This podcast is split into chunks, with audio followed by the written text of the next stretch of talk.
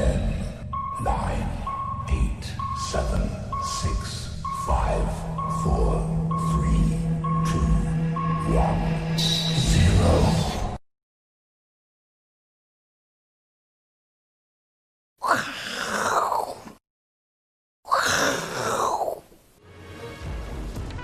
欢迎收看，我是金钱豹，带你了解金钱背后的故事。我是大 K 曾焕文。首先欢迎三位现场的与谈嘉宾，第一位是我们的好朋友维杰哥，第二位是万宝周刊的总编辑郑贤哥，第三位是永丰期货的廖路明廖帅。好，我们来看一下昨天美国股市的这个反弹哦，到底是强势反弹还是弱势反弹哦？大家都在讨论。那话不多说，我们直接看 K 线来讲，我们不要拿纳斯达克，我们直接拿道琼，道琼这一波是比较弱。但是呢，昨天这个红 K 棒到底是弱势反弹还是强势反弹？我用一个缺口理论让大家做参考。很多人说这个缺口一直不补嘛，一二三四五六七八九十十一十二十三十三天都没有办法把这缺口补掉，所以叫弱势反弹。但是如果你把这个视野哦稍微拉远一点点，这边有个缺口，对不对？这缺口呢，刚说这个十三天再加进来呢，我刚算一下是二十五天，这缺口哎守了二十五天也没被封闭。所以二十五天守这缺口，十三天无法封闭这缺口，所以你说它是弱势反弹还是强势反弹？基本上，哎，好像都有道理哦。这待会呢来跟来宾做讨论。当然，今天另外一个重点在于台币哦，台币今天盘中啊，最呃最低升到了二十九点四二三兑一美元哦，创下了两年多来的一个新低，非常强势。不过今天比较特别的是呢，哎，在中午这个休息之前啊，央行就干预了。通常央行都在尾盘四点钟才干预。这次在中午就干预，代表这次台币哦升得又急又快。如果我们从 K 线上来看的话呢，其实哦台币基基本上呢，我们看到它就是一路一路一路的往下呈现一个升值哦。所以我们一直提醒哦，也许这个电子业在第二季的财报可能会有一些汇损的情况。不过呢，换这个换句话说，资金还是持续在台北股市这边做一个轮动，所以很多的个股呢才轮流的创新高。那我们今天要跟大家讲的主题叫做良币驱逐劣币，哎。怎么会这样呢？我们以前在经济学学过的货币论理论哦，叫做劣币驱逐良币。怎么会是良币驱逐劣币呢？但帮大家复习一下，劣币驱逐良币呢，就是有比如说有两个这个币别啊，一个是纯纯金的百分之百的，另外一个呢是有掺杂一点这个铜在里面的。那这两个币呢，基本上购买力一样，比如说这两个币都可以买一头牛，对不对？但是呢，另外一个币因为它不是百分之百是纯金的，有掺一些铜在里面。所以在购买力相同的情况之下呢，哎，市场上哦就会舍不得把这金币拿出来用，会把它偷偷藏起来，把劣币拿出去用。所以久而久之呢，劣币就驱逐良币。可是我们今天要反过来哦，要反这个格雷新法则哦，就是什么叫良币驱逐劣币哦？良币驱逐劣币，如果从汇率的角度来看，就是一个货币哦，如果它是持续的升值或是相对比较稳定的话呢，它有可能会取代持续贬值的货币。比如说台币最近很强。大家都不喜欢美元，都喜欢台币，所以呢，目前哦，感觉上市场呢资金面就是良币驱逐劣币。我们来请教一下这个廖帅。好，这个良币驱逐劣币哦，是我们今天的一个解读啊。嗯、那当然了，从今天报纸翻开之后，我们发觉，哎，这是真的哦。你看，今天最新消息是，经济部有一个国泰营区的地上权被谁标走？被全球人寿，被寿险公司标走，而且呢。他哦还击退了新寿，也是寿险公司，就是用更多的钱哦，溢价将近六成左右。为什么？因为寿险公司哦在海外找不到有息的这个美元资产，所以只好回来台湾哦经营这个地上权。所以我们刚讲的这个良币驱逐劣币哦，可能美元正在短时间啊正在淘汰这个呃台币正在淘汰美元的过程当中哦，这个呢对股市影响很大。那这包括这个银行的四四大贷款的余额也创新高。因为呢，利率实在太低了。那当然，台币走强就是美元走弱。美元走弱，我们一直跟大家讲，美元走弱的话，原物料会有一波短线的行情，包括铜价第二季大涨二十趴，创十年来新高。那这个油价呢，最近也开始哦，哎，快要回到四十美元的这个整数关卡。所以台币强，美元弱。我们之前在节目中一直提醒大家。所以接下来呢，廖帅怎么看？怎么看这一波这个资金行情？就是不停、不停、不停啊。对，没有错啊，就是之前呢。我们说这个劣币驱逐良币啊，南宋的时候，对不对啊？对，金包银嘛哈，做这个假钱哈。是。那不过就整个国际的这个汇率市场来看的话，其实呢就是代表什么呢？我们如果说用良币驱逐驱逐劣币的话，叫什么？资金会往它什么呢？收益比较高的地方走了哈，或者比较安全的地方。那以前呢，当然风险性资产的话，哦，国际呃有风险的话，当然是往美元嘛，不然它怎么叫美金呢？对不对哈？等于类似叫黄金啊，可以这个战乱的时候有金的这个自动避险的味道了。可是你看现在美元在走弱，台币在走升，代表什么？这个台币呢，呃，说是一个资金的一个净流入了哈。是。那所以我想。现在来讲的话，刚才这个我们说这个波浪大师了哈，大家可以讲了哈，就是说缺口理论呢也是反回应的是说，这个为什么美股比较强，或者说市场风险性的这个资产还是属于一个强势了哈。那所以回到这个台币上来看的话了哈，包含这个呃整个一个贷款的这个余额啦哈，还有这个这个，尤其在寿险的，他们什么标的呢？你去投资海外，结果这个国外的负利率，对啊，对不对？债券的利率，买债券可以，现在没有债券让他买。债券你买的这个利率也不高嘛，好，所以那不如呢，呃，再来抢抢这个土地钱的的这个相关的这个部分了哈。所以这叫热钱撞地球啊。对对对，所以说。股市呢，既然也是这个呃所谓钱堆砌起来，所以你看最近今天台股了啊，这个六月份呢，这个要做了一个或者说半年要做一个结算了哈，对，也是往上的拉抬的这样。加强电的时候呢，廖帅要跟大家讲下半年的选股逻辑在哪里？对对对，好，那我就进入我们我今天所要跟大家分享的一个呃一些。呃，概念了哈。第一个呢，就是说当个聪明的投资人。我想端午这个假期的时候，大家都知道了哈。我说要当个什么什么的聪明的什么什么人，用路人。好，对对，好，就看到这个哈。对，哦，那人多的地方，金融市场就好，人多的地方就会有点危险哈，就跟开车是一样的一个道理的哈。是。所以我想这个基本上来讲的话哈，其实操作逻辑要重重点哈。那这边引引这个几个明星的名字了哈。毕书尽。对对，好，毕书尽了，对不对？好，就是说 投资朋友呢，在如果说缺少操作逻辑的话。整天随着消息面起舞，因为你看了那时候是疫情很严重，我们跟大家讲说什么呢？疫情很严重的时候，反而是什么呢？呃，这个呃，大家都会关关心这个。可是呢，所以说疫情的这个发展呢，可是市场为什么股市一直在涨了？哈，这个是呃，这个太贴消息面呢，就会变成避书尽。对对对对，就避书进了。没有操作逻辑。那慢慢的你要再进阶了，你要减慢书了哈，慢慢的。减慢书是谁啊？啊，你没有在看明星啊？来来，小编知不知道简曼书？简曼书是谁？OK OK，啊，是一个女。哎，我我只知道是个女的。啊，大概没在看这个哈。OK 啊，女演员，女演员，好好，对不起对不起，是不是？这个要输的慢了哈，要先慢，要输的慢了，就等待。讯号出现的时候，再再再出手了哈，就是说慢慢的这个操作逻辑就会改过来了哈。因为最近期的股市来讲的话，其实操作难度也慢慢的提高了哈。所以怎不如何呢？呃，减慢输，最后你才能够变成什么呢？就是赌神了哈。变高进，赌神啊，变成高进了哈，这样子哈。但是呢，意气风发。对对对对对对。啊，这边呢有个梗啊，那问一下啦，如果说要我们在成为这个高进过程当中呢，好，如果说学的不像，会变成什么呢？嗯，会变成什么？彰化金城高赛夜市。你说高进当不成会变成高赛？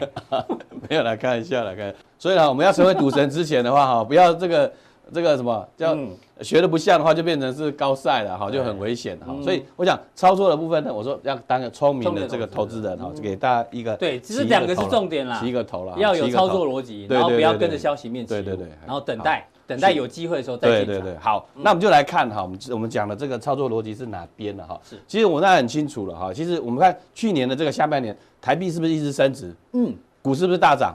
哎，对啊，去年对不对？下半年刚好下半年了台积电大涨嘛，对不对？股市也大涨嘛，对不对？好，下面台台这个台币升值，哎，大涨，往下是升值哈，这个大家不要忘。那近期台币也是升值的，升值。哎，市场呢？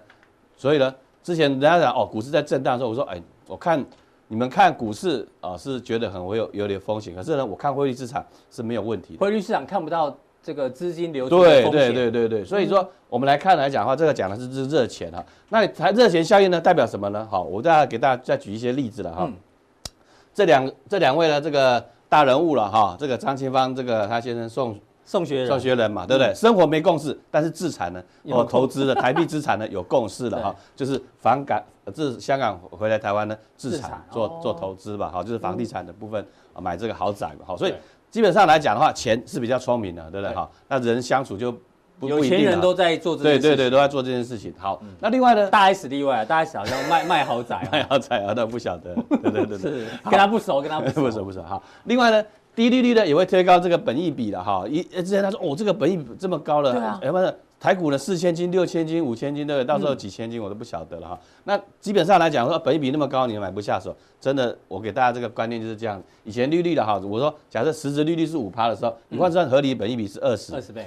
那如果像现在利率往下走，一直在下往下走呢，到负利率呢？嗯，对，假设一趴呢，对不对？如果是三。三的话，本一比合理，本一比就是三十三了，对不对？好，那你如果是一的话，本一比是一百倍了哈。所以我就市场的操作来讲的话，大家因为这个时空环境呢，要去做一个调整啊，这个是逻辑的哈。所以这个大方向逻辑大家先抓住。对，另外呢，刚才其实刚才跟这个大 K 的也是不谋而合了。我们说同没有套好同同价 同没有套哦，真的。对啊，这个对。我们跟永丰期货的研究团队也是一样的啊。这个这这英雄所英雄所见略同。OK 好。对，你们也注意到铜跟油。铜铜铜铜铜。这铜大家都知道，这是工业原料嘛，对不对？工工业所必须的。那那为什么这个它一直往上涨，代表什么呢？这个生产就是回升了，啊，生产回升。油也是了哈。对。但现在这个航班还没有飞，油没有真正的需求在。但是你等它航班飞的时候，油价呢可能就是喷上去了，会更高，哦，就喷上去了。所以我想从原物料来去看这个经济的话，你会大家比较清楚了哈。另外一部分呢，我们来看，就是说，我们来看一下美国科技股了。股市来讲的话，我记得我们前几次来上节目的时候，五月出来上。这个月月季线的哈，月季线红色跟橘色，红色是月线嘛，这条是季线嘛。我说这个月季线呢，这个黄金交叉代表什么呢？不得了，不得了了，我说不得了了哈。对啊，啊，不只是不得了，还是了不得嘞，了不得了哈。你看就一路，对不对？这个也才在半山腰而已啊，在往上哈，所以还还创下近期的新高。所以我想科技股的这个发展或者整个一个生活形态的改变，对美国，尤其像它是主宰的这个所谓全球的这个所谓科技的发展是来讲的话，它还是这个领头羊。好，所以现行没有真的走弱之前哦，大家不要被消息面吓吓到了。那还是右上角嘛，对不对？右上角，右上角，好，这个大家很清楚的事情。所以操作逻辑呢，哦，你说想要去空，对不对？我说悟空悟空，对不对？好，不要随便放空哈。买啦买啦哈。对对对，还还还不能，还不是说很弱了哈。好，那这边来讲的话，我们说这个恐慌指数大概也跟大家讲了哈，这个。呃，虽然有反弹，好的一一一度的反弹，嗯嗯，可是呢，它还是下来，对 的一个情况哈，所以都还没还没有冲上去，都还没有冲上去。另外呢，我们来看哈，就是说，呃，从一些指标股来看，最近期外资呢，呃，这个红海呢，开始呢在做一个买进的一个动作。开完股东会之后就，还往上冲嘛，对不对？哦，我说红海往上冲，今天还有涨停的什么新兴的南电啊，对不对？对，很多股票在涨啊，对不对？这个你之前都提醒我们，对，大家都有提醒过，在加强錠有提醒过，对对对对，所以我想 ABF 载板，对一些。这个相关的一些个股的哈，它有一些不管是补涨，或者说反映这个基本面往上来讲，一直有这个族群在轮动啊。之前是千金股表现嘛，对不对哈？啊，假设你犀利休息啦，等等这些个股休息哈，是我强势休息，可是呢，好像有些股票又冲上来了哈。所以我想从一些指标股来去做一个观察的话，呃，这个股市呢，呃，我认为了哈，我们就去把它定义好，我们要去定义嘛。它现在就不是空头，还不是空头，还不是空头，哈。那总总会有空的一天吗？但是呢，讯号会告诉你，啊，这个就是操作的一个逻辑。是好。那我们来看呢，就是说小台子散户多。刚才讲的是现行或者是相关的一些数据了哈。那我们来看，呃呃，散户在做什么了哈？近期当然融资有些增加嘛哈，等等。但是你看小散户小台这个多空比，你看，嗯，这个口数呢，两万四，两万四，两万五。昨天昨天是不是杀下来嘛？对不对哈？那哎，其实也还好，还好。所以大概呢，之前近期来讲话还是比较。呃，相散户相对还是比较保守，保守比较多，嗯，心态保守哈，那就代表什么意思？就是说市场仍然不是还算是 safe。那当然外资了，呃，这个台子期呃这个进多单只有三万多口了哈，我想是中性偏多而已，中性是偏多了，可是我我强调了哈，还是比较前的部分呢，呃，它是往往这个。股市呢来去做一个一个一个前进哈，所以筹码面呢表现呢是这样的一个一个情况哈。好，所以呢我们就来做一个结论了哈。那指数当然看起来近期是有点在混了哈，在这一万一千七的上面呢，我说前两集你说指数有点调皮嘛？对的，对对对，现在是在混，有点在混了哈。那我说要尊重这个前波的这个头部头部的这个套牢区了哈。是。那确实来讲的话，上去呢是有就是有点会呃好像拉不上去，可是呢就会要下休息。下不来。可是呢，毕竟来讲的话，它还是什么？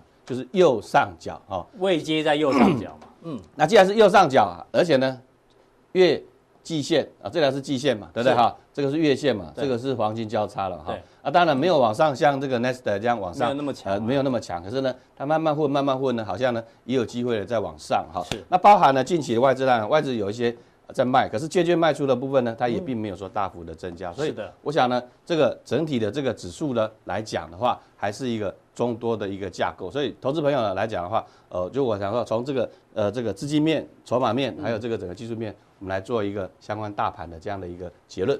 好，非常谢谢廖帅今天带来这一个指数的一个结论哦。这个数据呢，非常的这个都是有有考据的数字，让大家做参考。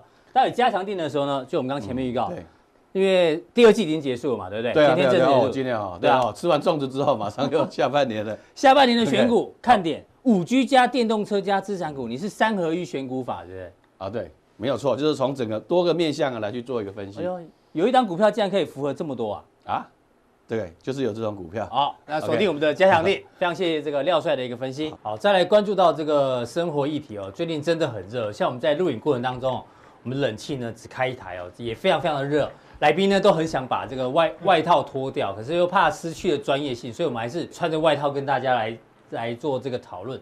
这个大家说有报复性消费，其实天气现在是报复性的高温，因为台北是昨天既然来到。三十八点九度是有史以来最热的六月，就不提这个体感温度，听说体感温度都将近四十七、四十八度，所以我们今天要问现场的来宾，这个消暑的方法有很多种，伟杰这六种方法消暑：喝冰啤酒、冲冷水澡、吃辣食物、电扇直吹、吃水果，还是打赤膊？你选一个，如何消暑？如果是你的话，应该是西瓜吧？西瓜梨子？对对对对，OK。那正贤哥呢选一个，就下个消暑的冰啤酒，应该是很多人的选的。好，到底答案对不对呢？我们来揭晓。选择西瓜梨子的是，对对对，这个伟杰，对不对？好，伟杰，我们来看一下答案。哎呦，不错，圈圈。哎呀，得分。要吃当季的，当季的良性蔬果。正贤哥选的是什么？喝冰啤酒。对，错误。血管收缩，不利散热。当下喝的时候很爽。但是呢，这个越喝越热，越喝越热。对，打赤膊不可能嘛，对不对？这普这是谁？是普丁。哦，毛孔收缩，冷水澡也不行哦，不是不行啊，三角形啊，你要把汗擦干，然后等毛孔收缩再洗，这样才有用。哎呦，吃辣食物也可以，难怪东南亚这么热，这个东南亚食物都比较辣嘛。是，电扇直吹是绝对不行啊。难怪他们口味这么重，都要吃辣的，这样子可以帮助降温。对啊，所以这个现在行情还是很热啊。所以这个正贤哥帮我们分析一下，这个跟天气一样热的行情怎么看？是，所以现在大盘来讲的话，我还是只有一个重点，嗯，就是钱。钱只要继续在烧，就钱在烧啊！这个行情啊，你很难不选股。对，所以到最后只是选股的问题。就这个灶没有没有冷掉的意思。是，因为我相信很多人看大盘，刚刚陆明兄也说，前面的压力啊，没有人看不懂。嗯。可是为什么没有人看不懂？大家还奋勇往前呢？是，对。所以我说，每一个业务员，就像我上个礼拜跟大家讲精彩，我说那个压力有谁看不懂？对。但是谁？花这么多钱，让所有套牢的人都解套了，那这么好心，对，那他的目标果然你看又创了新高。所以我们来讲，有时候股票不只是基本面，它谈的非常大的心里面，嗯，就是什么？有钱的人就是比你早知道，是，就是比你多知道。那我们来看。这么热的一个行情里面，哎呀，五百，对，很多人会选择喝啤酒，虽然是错的，但是啤酒还是很热销嘛，对，因为啤台啤这个，帮忙打个小广告，对，有亲才敢大声讲台语，五七这个大声，对对对，我们来看这个那选股要怎么办呢？因为这个青哦，大家不太喜欢啦，对，绿色绿色的，对对，选股是什么？IT 设计有红。才敢大声，对，红是什么意思？红是什么意思？那这这很多人也听这个名字不是很喜欢啦。但是我们的对岸不就常常这个和红色有关吗？就像我们讲 IC 的设计的股票啊，就有跟中国连接的涨最凶。那我们常常讲这个，我们这个节目是可以温故而知新。是的，过去我在这边讲了两次 IC 设计。对，那跟大家讲 IC 设计的胜利方程式，我在帮大家复习。除了复习以外，更重要的是。该跑的要跑，对，现在不要追喽，不要听得懂哦。对对，就是在除了帮大家复习以外，对对，第一就是 IP 加 NRE 的地方。我记得我在这边跟大家讲过吧，IP 其实就是 IC 设计的上游，那它提供 NRE 是一次性的服务，而 IP 通常呢是用比例来拆拆拆成等等。那就是因为他们 IC 设计想快速，所以他们就是直接跟你买 IP 或 NRE 的服务，能够加速 IC 设计的进程。是对。这些东西我们都讲完了以后，那该是啊，我看我今天请大家就不要只看 K 线，要请看红色的重点哦。可能利多出尽了哦。他公布了一个月赚了一块一毛多。对，之前木华哥也有提醒过这一点。一块一毛多，看似看似不错，但算起来五百多块。五百多块了。你不说自己赚一块一毛多还没事，大家活在想象空间中。哎呀，哎，你说了啊，原来这么厉害，也只赚了一块一毛多。这时候你就会到五百的时候想一下。我想过去跟大家讲过这样过很多次的，那现在为什么都是跟大家讲？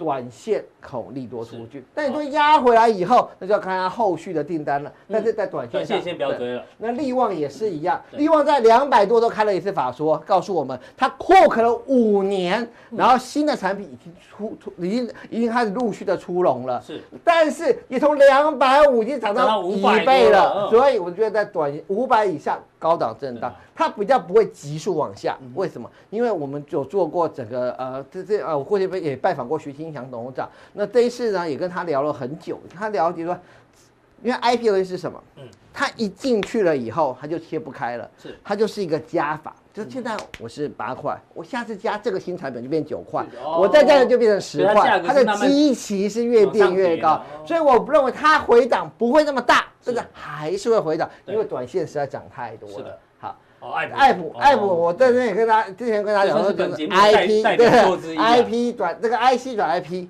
但是呢，呃，当然这个呃，很多人都看过这个。今天发的这个，今天赖群组里面有一个怪怪的东西，有个函，但是还还也蛮奇怪的。为什么奇怪？因为它错字连篇啊，我觉得不太像是一个正式的函啦，还是个 PDF 档啊，对，还蛮还蛮有趣的。但是我们也必须要承认，就是涨到这里，我觉得已经充分满足了第一次爱普的想象空间。所以 IP 加 NRE 对这个主流类股就都涨太多了。那什么东西会让我们觉得？主流一更差不多了，嗯，是本来主流进攻了，攻完以后，二线竟然全部出来接棒，开始喷了。N 三一以前没有在涨，可是爱普呢，逼着它往上涨，嗯，好，但是它毕竟还是一个基本面的公司，大家可能看它涨，还觉得，哎呀，那就落后补涨，强一点短，可能还没有警觉，嗯。但是下面的几家公司，第一个创意也是最近，创意也是在补涨，完全不知道在涨什么，但是它就是涨，它就是最便宜的，最没涨到的，不是说便宜，最没涨到的，最没涨到的 IP 股。嗯，但是我就说过了，N 三一跟创意都还算名门正派，这叫做二流，只是他们现在掌握不到商机。对，还有三流。往下看这种三流的公司，就知道，连智源在这里都要补涨了。补涨，嗯，智源还算。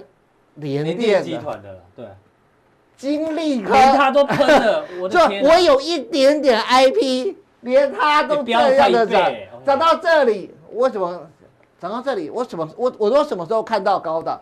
高档很多人是看价量，有非常多的技术面高手都会在大 K 的节目跟大家做分享。我讲一个最明的名牌，要浮得很明的那一种，什么？就是大股东申报转让啊，连大股东自己都觉得自己贵了。就像我说，呃，生技股涨都不完。生技股最近也是，就是基亚开始在卖高端疫苗了。当每一个人都开始在卖股票的时候，金利开始在卖大股东，这叫名牌浮得很明，用明的告诉你。我觉得我自己贵了，在这个时候，我想提醒大家，IP 加 NRE 是不是选股设计方是？是，但是一线、二线、三线都涨。对，这个时候请大家休息一下，休息休息，对，休息一下。那所以有听的节目，我们是有始有终的，对，连续剧，对对对，有始有终。那再来呢？这个我们这个连续剧呢，我还找出我什么时候讲的。嗯，我记得在讲中美规格战，我特别讲这五月二十六号加强定的时候讲的。我说大家都在想这个中美规格战，我们就各取 IC 设计的龙头来 PK。对，TI 是电源管理 IC 的龙头，所以自然我们也要电源管理跟他拼。是，那就是那时候矽力、杰力，然后呢高通就是联发科跟他拼。是，博通兵分三路，WiFi。瑞昱，嗯，WiFi 的放射晶片，立基，嗯，set-top box 转机股杨志，然后唯一跟楼市可以拼的，我记得是裕泰，对，那这边干嘛呢？啊，嗯，我不好意思圈起来，因为圈 圈起来，五月二十六的，圈起来就还蛮猛的，圈起来大家就知道，这已经是两千块的股票了。那时候讲大概一千五百块钱。对，那我只有一我只有一句话嘛，他董事长是大陆人，我从头到尾就只有讲这么简单的一句话，他董事长就在，他自己就是红色供应链，有什么？在捷力比较没有涨大声，对，红捷力比较没涨，但是我觉得它长线电源管理还是看好的。那联发科在五月的到这边也涨到六百，那市值挑战一兆，看到这个就要有点怕。今天大 K 来跟我讲说，哎，这刚刚有呃有呃真的有聊过说，哎，这个有些呃有名的分析师说联发科好像那个小郭，哎对，说好像这个呃不太看好它。他说华为的单，我以前解释给你们听。联发科叫假五 G，高通叫真五 G。联发科一开始要抢市占率的时候，先推出手机能用的最快的使用的，对。然后，可是到未来的世代里面，高通将会积极的。所以这一段在反映联发科在第一段的领先，第一段的确领先。我也不认为华为对它有什么致命的影响，因为大概分析的很好。全世界的手机呢是零和游戏，华为下来了，就是 OPPO 这些要上来，因为苹果的市占率就是维持在这里，所以华为下来是 OPPO、vivo 这些人上去，但这些人用的还是联发科。如果这些人用的不是联发科，那可能如果 Sony 他可能是用的是高通，那可能联发科会有冲击，但是他用的还是联发科，只是本来出给你，别人出给他，所以我觉得。这个对我影响不大，但是涨多就是最大的利好。挑战一兆，挑战一兆的时候，大概也差不多了，就要休息了。瑞昱，那瑞玉，我一直跟大家讲说，这 WiFi 五月图这个 WiFi 六的受益股，我也跟大家讲 WiFi 六，瑞昱这个整合晶片，立基是上面的收放三合一的一个晶片。是。那这三瑞昱的这个 WiFi 的六的一个进程，其实在跟博通来讲是有长期的竞争力。不过你说总编为什么？哎，你现在讲这些 WiFi 六的受益股，嗯。这些我想在五月十都有一个不错的幅度了。是，那尤其像这个更投机的杨志，这个五二六到这边已经不知道啪几根了。是，说那总编今天来是要讲什么？还讲的是第一阶段。嗯，我跟刚刚这些的中美规格战的公司，除了裕泰，嗯，这还没有涨，还没有彻底的发挥。我认为在这个平台下还可以介入以外，其他的人。我为什么特别把五月二十六标回来？嗯，对，因为第一个 IPI 也是之前也是五月五号，为什么没有标回来？简单来讲，江湖一点诀，讲完了，普通镜下课。嗯，就是回到五月二十六。嗯，我要来买。是，这样大家够结论，听得懂哦。结论够简单的吧？就是现在大家都涨很多了。嗯，对，有人说打回五日线来买，有人说呃打回这，我先给他一个结论。打回五月二十六那个整理平台，你有没有发现五月二十六他们都在那个整理平台，还没有喷发，就像细粒，它是一千五在那边整理，然后我们讲突破，是啊突破两千怎么追？那就那怎么怎么办？回到那个整理平台五二六特别值，你看这个这个。应该也是名牌浮的很明啊，非常明显的，听得懂，应该听得听得懂了。对，就是说我们为什么跟大家讲，算很好了。嗯，对，那这就是我们在普通錠跟大家讲的，就是说在这些 IC 设计五月二十六号讲完都纷纷大涨之后，投资要如何处理这家 IC 设计？嗯，大概除了裕泰还维持在五月二十六的平台区间以外，我们认为它在长期仍然有它的优势啊。其他因为刚刚五月二十六号的距离有点远，所以大家可以想想看，这是我们第一波提到的。呃，IP 加 NRE，还有就是挑战美国龙头胜利发生的事。嗯、不过永远都有新东西给大家。好，我们加强力，我们要讲新规格，还有新战场，在传输界面也有中美对抗的影子在。嗯，那继我们 IP 加 NRE 跟网通这个挑战美股龙头之后，我们在加强力再跟大家讲哪些传输界面的公司。值得注意。好，非常谢谢这个正贤哥的一个分析哦。IC 设计呢，他每次都做一个非常完整跟有逻辑上的一个分析，让大家做参考。好，再来第三位，我们请教到这个伟杰，伟杰呢一路呢都帮我们追踪这个中美的经济数据哦。那今天呢，哎，这个伟杰一直他是比较这个中性偏保守，但因为经济数据不太好，其实也符合这一期的《经济学人》的 Cover Story。他说下一个大灾难以及如何这个在底下存活。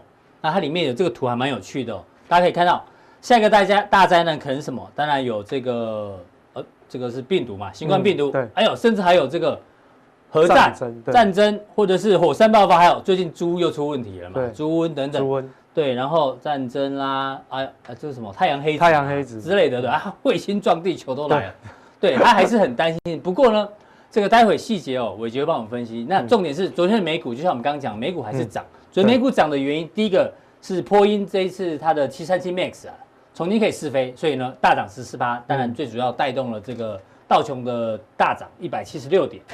那石油昨天也反弹哦。我们之前这个伟杰也提到，美元走弱的情况下。原物料就是会动，没错。你提到的黄金也这个蠢蠢欲动，一直提醒大家。那这个是疫苗的部分哦，其实瑞德西韦昨天盘中也涨了三趴。嗯，当然呢，昨天还有一个经济数据哦，全美待销售的房屋啊，月增四十四趴，比原本的十五趴来得更高。嗯，所以这个是一个未来大家会担心的问题。但是近距离看，还是有一些还不错的这个算是利多也好。所以这小确幸。遇到这个所谓的大利空，对，怎么做解读？我们现在这最后一个哦，嗯，我记得我上次来节目当中的时候，跟大家用口述的，我跟大家讲说，就是上次来讲是房地产的一些相关的数据，房租啊、房贷，嗯，大家可能在七月三十一号会卖，会讲不出来，对，嗯，那我那时候有讲说，其实，在当时候的环境当中，美国人其实现在在五月份到六月份这中间，其实一直都有个数据，就是在 Google 的搜寻的关键字上面，嗯，叫做 sell house。呃，这个关键字创下了历近一年的新高。卖房子，现在 Google 券里面搜寻是创新高，是创新高。哦，所以其实这跟这个是基本上有印证到。哦，所以其实你可以看得到代销的代销售的房子，因为我接下来缴房贷，我缴不出来，那我干脆把我的房子卖掉，然后等于去转租或者是什么，或者是远离市区便宜一点的地方。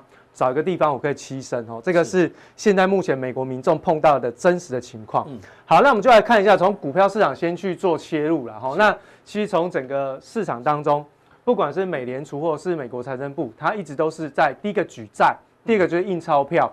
那借更多的钱，它没有办法去创造更多的获利。我们看到这个黄色柱状体，基本上就是这个 GDP 的一个成年增率。年增率，嗯，好，那。